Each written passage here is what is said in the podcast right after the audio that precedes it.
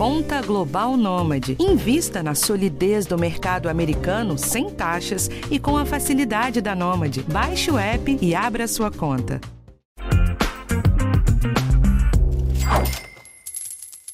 Que nem agora, eu como carne todo dia. Mas quando é no inverno é uma vez por, por semana, uma vez por mês. E passeio? Dá pra passear? Não, passear não dá. Só pra pagar as contas mesmo. Essa voz é do Ivan Messias. Ele tem 68 anos, é aposentado, mas vende sorvete na praia durante a temporada para complementar a renda. Eu encontrei na praia do Guaicá, em São Sebastião, que fica no litoral norte de São Paulo, e é por isso que dá para ouvir esse barulhinho de vento e de mar. E tem vozes no fundo porque a praia estava lotada, o que é ótimo para quem tem um trabalho sazonal como o Ivan. O episódio de hoje é justamente sobre isso e traz dicas para aproveitar a renda do verão para conseguir viver melhor o resto do ano. Eu sou Thaís Matos e esse é o podcast de educação financeira do G1. E a gente sabe que São Sebastião é sazonal. Passou fevereiro da diminuição total né, da, do turismo. Para produzir esse episódio, eu passei uma tarde em São Sebastião. Além do Ivan, eu conversei com a Beatriz, que trabalha em uma barraca de comidas e bebidas na praia, com o Silvio, que vende biscoito para os turistas, e com o Nino, que vende artesanato com a esposa na feirinha do centro da cidade. Todos eles passam por um pico de vendas na alta temporada e no restante do ano vivem uma queda brusca na renda e também, consequentemente, na qualidade de vida. Amiga, eu vou, eu vou te respondendo e vou Não, trabalhando. claro, com certeza. Que isso? Oi? O cara tá te multando ali. Eita. Por quê? Ah, ele que ali em vai lá ver. Ah, deixa eu montar. Mesmo. É, fora dessa essa barraca, você tem alguma outra atividade ao longo do ano? Não, amiga, só isso mesmo. E com o valor da. com o dinheiro que consegue arrecadar na temporada, dá pra se manter o ano inteiro? Às vezes sim, às vezes não. Tenta poupar um pouquinho. Só poupando mesmo. Sim, só poupar. O que, que muda na sua vida do verão pro inverno em questão financeira? 200%. Para ajudar esses trabalhadores sazonais a controlar o dinheiro ao longo do ano, nós conversamos com o Lial, ele é educador financeiro do C6 Bank e já fez um trabalho de orientação financeira com comunidades pesqueiras que também viviam essa realidade. O pescador, ele, é, ele, ele ganhava dinheiro na pesca do camarão. Isso lá no Ceará. E pesca de camarão também é muito sazonal. Então, quando tem época de camarão, ele vivia como um rei. E época que não tinha camarão, ele vivia na, assim, muito, muito mal, passar, de chegar a passar fome e depender de vizinhos. Então, eu- o que eu tive que ensinar a ele foi sazonalidade, né? Explicar para ele o que era sazonalidade e como é que ele devia se, como é que ele devia se proteger. Ah, então explica pra gente também o que é o trabalho sazonal para ficar bem bonitinho aqui o conceito. Vamos lá. Sazonalidade é essa variação ah, da, da nossa receita. né? A gente está falando aqui mais na, na parte aqui da, da, da receita, do faturamento. E essa sazonalidade, ela pode ser de diária, ela pode ser semanal, ela pode ser mensal e anual. Vamos entender rapidinho o que, o que significa isso. Uma sazonalidade diária, pensa num restaurante que vende comida por quilo. A sazonalidade dele é muito, muito focado, é, alta demanda, do meio-dia até uma e meia da tarde. Às 5 da tarde não tem ninguém no restaurante, né? Então ele tem uma sazonalidade diária. Sazonalidade semanal, você pode pensar em, em locais de lazer que no- no- aos finais de semana eles funcionam a toda e de segunda a sexta tem pouca gente. Sazonalidade mensal é muito comum ah, algumas lojas venderem mais no início do mês. Início do mês por quê? Quando as pessoas recebem o salário, quando recebem os pagamentos. Então tem loja que vende mais no início do mês do que no final do mês. E a sazonalidade anual, que provavelmente é o nosso assunto que a gente vai entrar mais a fundo hoje, é quando você tem variação ao longo do ano. Então, por exemplo, tem essa questão de ser verão, então no verão você tem mais demanda por sorvete na praia, você vai ter mais turistas, você tem a questão de feriados, então em certos feriados ah, que se repetem uma vez a cada ano, você tem maior ou menor demanda. Agora, focando então nesses trabalhadores da sazonalidade anual, eles costumam ganhar um valor maior concentrado numa parte do ano. e no resto do ano não tem renda, ou pelo menos não no mesmo volume, né? Como eles podem se proteger? Boa. Você foi precisa agora, porque a renda ela é concentrada, né? Ela é concentrada em algumas épocas. E o principal perigo é essa pessoa achar que nessa época de concentração de renda, ela é, ela tem superpoderes, ela tem, ela tá, ela é uma pessoa super rica, poderosa e esquecendo e acontece demais, acontece demais. Então essa pessoa precisa saber que em época de concentração de renda, ele, ele não é rei, ela não é rainha, ao mesmo tempo que em época de baixa, por exemplo, para um vendedor que trabalha com turismo durante o inverno na praia, putz, ele não é a pior, ele não é a pior pessoa do mundo, não é incompetente, é simplesmente uma variação externa, uma variação da demanda que ele não controla. E, mas ele, ele não controla, mas ele consegue se proteger, ele consegue reduzir o impacto. E como ele pode fazer isso? Primeiro, o, vamos pensar no impacto financeiro, vamos pensar no bolso dessa pessoa. Ele precisa fazer uma reserva de emergência. Ele tem que ter uma reserva de emergência. E a reserva de emergência para é, essa, essas pessoas, ela tem que ser maior do que para um trabalhador que trabalha no regime CLT, um empregado de uma empresa, por exemplo. Tá?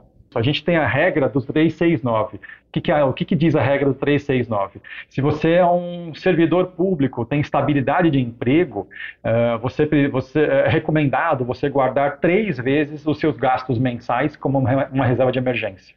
Quando você é um trabalhador assalariado, uh, CLT, por exemplo, é recomendado você guardar seis vezes os seus gastos mensais. E quando você é um profissional autônomo, é recomendado você guardar nove vezes os seus gastos mensais. Então, um trabalhador desse, por exemplo, que tem uma despesa familiar de mil reais, é, é super recomendado ele ter nove mil reais guardados como reserva de emergência. E por que esses? Por que nove vezes, né? Porque a reserva de emergência precisa atender um acidente, um problema de saúde, um problema de saúde com ele, com a família, ou com, ou com o cachorrinho, com o pet dele, mas também precisa ser a fonte de a fonte de sustentação em épocas de baixa.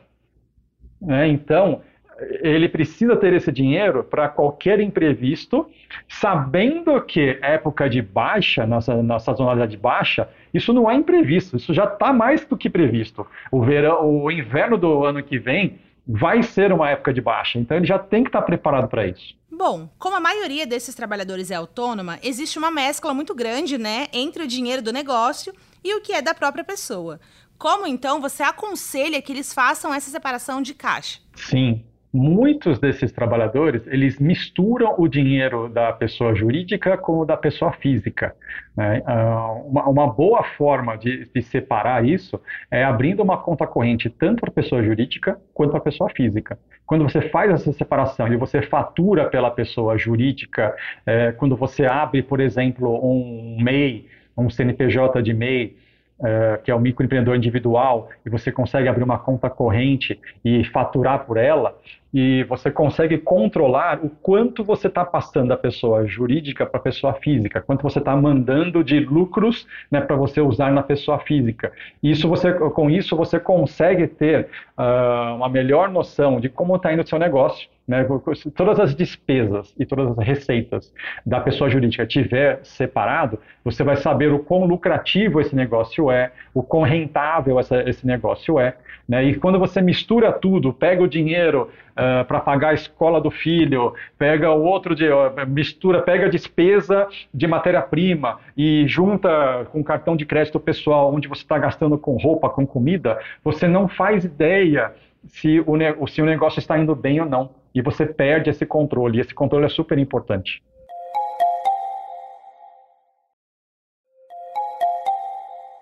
E como esses trabalhadores podem aproveitar os outros meses do ano? Uma coisa que pode ser feita né, uma dica que eu daria aqui é em relação a o que fazer na época de baixa.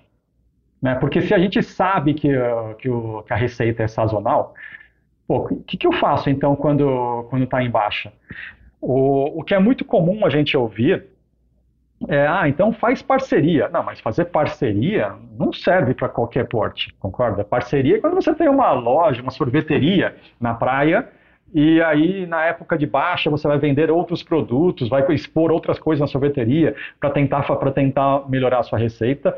Só que você tem outros serviços, por exemplo, motoristas, guias turísticos, assim, não tem, não tem, não tem parceria a ser feita, né? Para os motoristas, uma época de baixa, ela é a época para você fazer, por exemplo, uma funilaria no, no seu carro, uma manutenção no seu carro, precisa aproveitar para não ter problema em época de alta. Você não pode correr o risco do carro quebrar durante a alta temporada. Né? Então, ele precisa ser planejado para ser feito em época de baixa. Né? E não apenas quando o carro quebra, não apenas quando dá a quilometragem, quando dá a quilometragem desejada.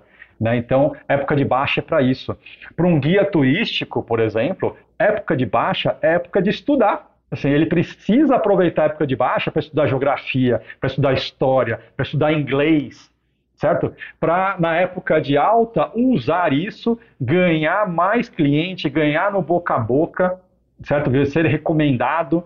Então, é, a época de baixa é época de preparação para um monte de, de, de, trabalhadores autônomos. Digamos então que um dos nossos ouvintes está pensando em procurar um desses trabalhos. O que ele precisa levar em conta na hora de escolher um ramo? Quando a pessoa está escolhendo oh, esse trabalho, ela precisa ver primeiro a aptidão dela. Tá? Ela, assim, ela tem aptidão para isso? É, se você não tiver, se você não achar que você tem minimamente aptidão para fazer aquele trabalho, você vai sofrer muito. Né? Então, se você tiver a opção de escolha, você vai escolher o que você tiver mais aptidão. Né? Tem, tem, muita gente que vai procurar um trabalho desse, temporário, e assim, não tem condição de escolher. Então, não, não tem o que fazer, tá? Aí, nesse caso, ela vai aceitar e ela vai ter que treinar, ela vai ter que estudar, ela vai ter que se preparar e, e aprender no trabalho e em casa. Né? Aprender no trabalho é, com, é com o líder, com o chefe do, do, do local, é, é, com os colegas. Aprender em casa é lendo, é assistindo vídeos, né, tutoriais de como fazer o trabalho dela para ela fazer melhor. Então, isso é ela buscando aptidão no dia a dia. Se a pessoa tem opção de escolher, aí sim ela vai escolher aqueles onde ela tem maior aptidão e, em segundo, onde ela vê mais valor para ela. Né? O que, que é ver mais valor? Não necessariamente é apenas ver o maior salário, a maior remuneração temporária para aquela temporada. E sim, estou pensando nas minhas próximas, nos meus próximos cinco, meus próximos dez anos. Pô, quais, que, que atividade eu aprendendo agora vai me ajudar a ser um profissional mais completo para poder fazer mais coisas ou coisas melhores na temporada seguinte, na época seguinte. Né? E nem sempre é aquele que paga mais. Aquele que paga mais, eu estou olhando para o curto prazo. Mas se eu for pensar na minha carreira, não no meu próximo mês, mas se eu for pensar na minha próxima década, de repente tenha algum serviço que era, seria bom eu aprender, seria bom eu fazer, que vai me agregar muito mais na minha, no meu currículo, na minha carreira, para lá para frente. Então, para terminar, eu queria só voltar na história do pescador que você contou lá no começo, né? Para saber como é que foi o seu trabalho com ele. Sim, interessante, né, que você fala do pescador, porque normalmente a gente fala de sazonalidade de demanda. Né? Então, no verão, você tem mais demanda Uh, por, por, sorvete, você tem mais, de, você tem mais turistas. Uh, nesse caso do pescador que eu atendi, uh, o problema dele é de oferta, ele não tem matéria-prima. Né? A matéria-prima, o camarão que ele pesca é sazonal. Né? Então a sazonalidade dele não é de demanda. A gente tem a, o consumidor tem demanda por camarão o ano inteiro. Só que ele tem problema de oferta. É uma outra sazonalidade diferente que é interessante.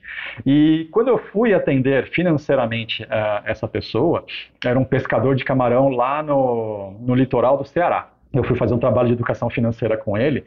E assim, em épocas de, de, de pesca de camarão, ele trocava a televisão, ele comprava roupa, ele comia bem, né? ele saía. Então ele aproveitava essa época. Sendo que na época de baixa, que assim, é mais do que esperado, é sabido ele não tinha uma reserva de emergência, ele não tinha um dinheiro guardado. Então, ele vivia uh, muito mal, mal de depender de outras pessoas para passar por essa época de baixa.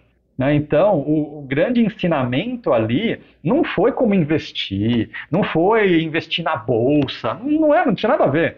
Assim, o ensinamento de educação financeira para uma pessoa dessa é explicar justamente o tema desse podcast, que é o que é sazonalidade, como é que ele impacta né, o, o, ano dessa pessoa e como é que ele se protege, né, como é que ele reduz o impacto dessa sazonalidade que é, que é assim, inevitável. E aí foi explicar para ele para guardar dinheiro, explicar sobre reserva de emergência, explicar sobre uh, se preparar, se planejar durante a, a época de baixa, ele reformar uh, o barco dele, reformar as redes. Né? Então, isso, uh, esse foi o ensinamento para esse pescador. E você sabe se ele conseguiu, afinal, mudar de vida? Infelizmente não. eu estou muito curioso também, mas eu não tenho, eu não, eu não tenho, eu não tenho mais contato com, com esse pescador.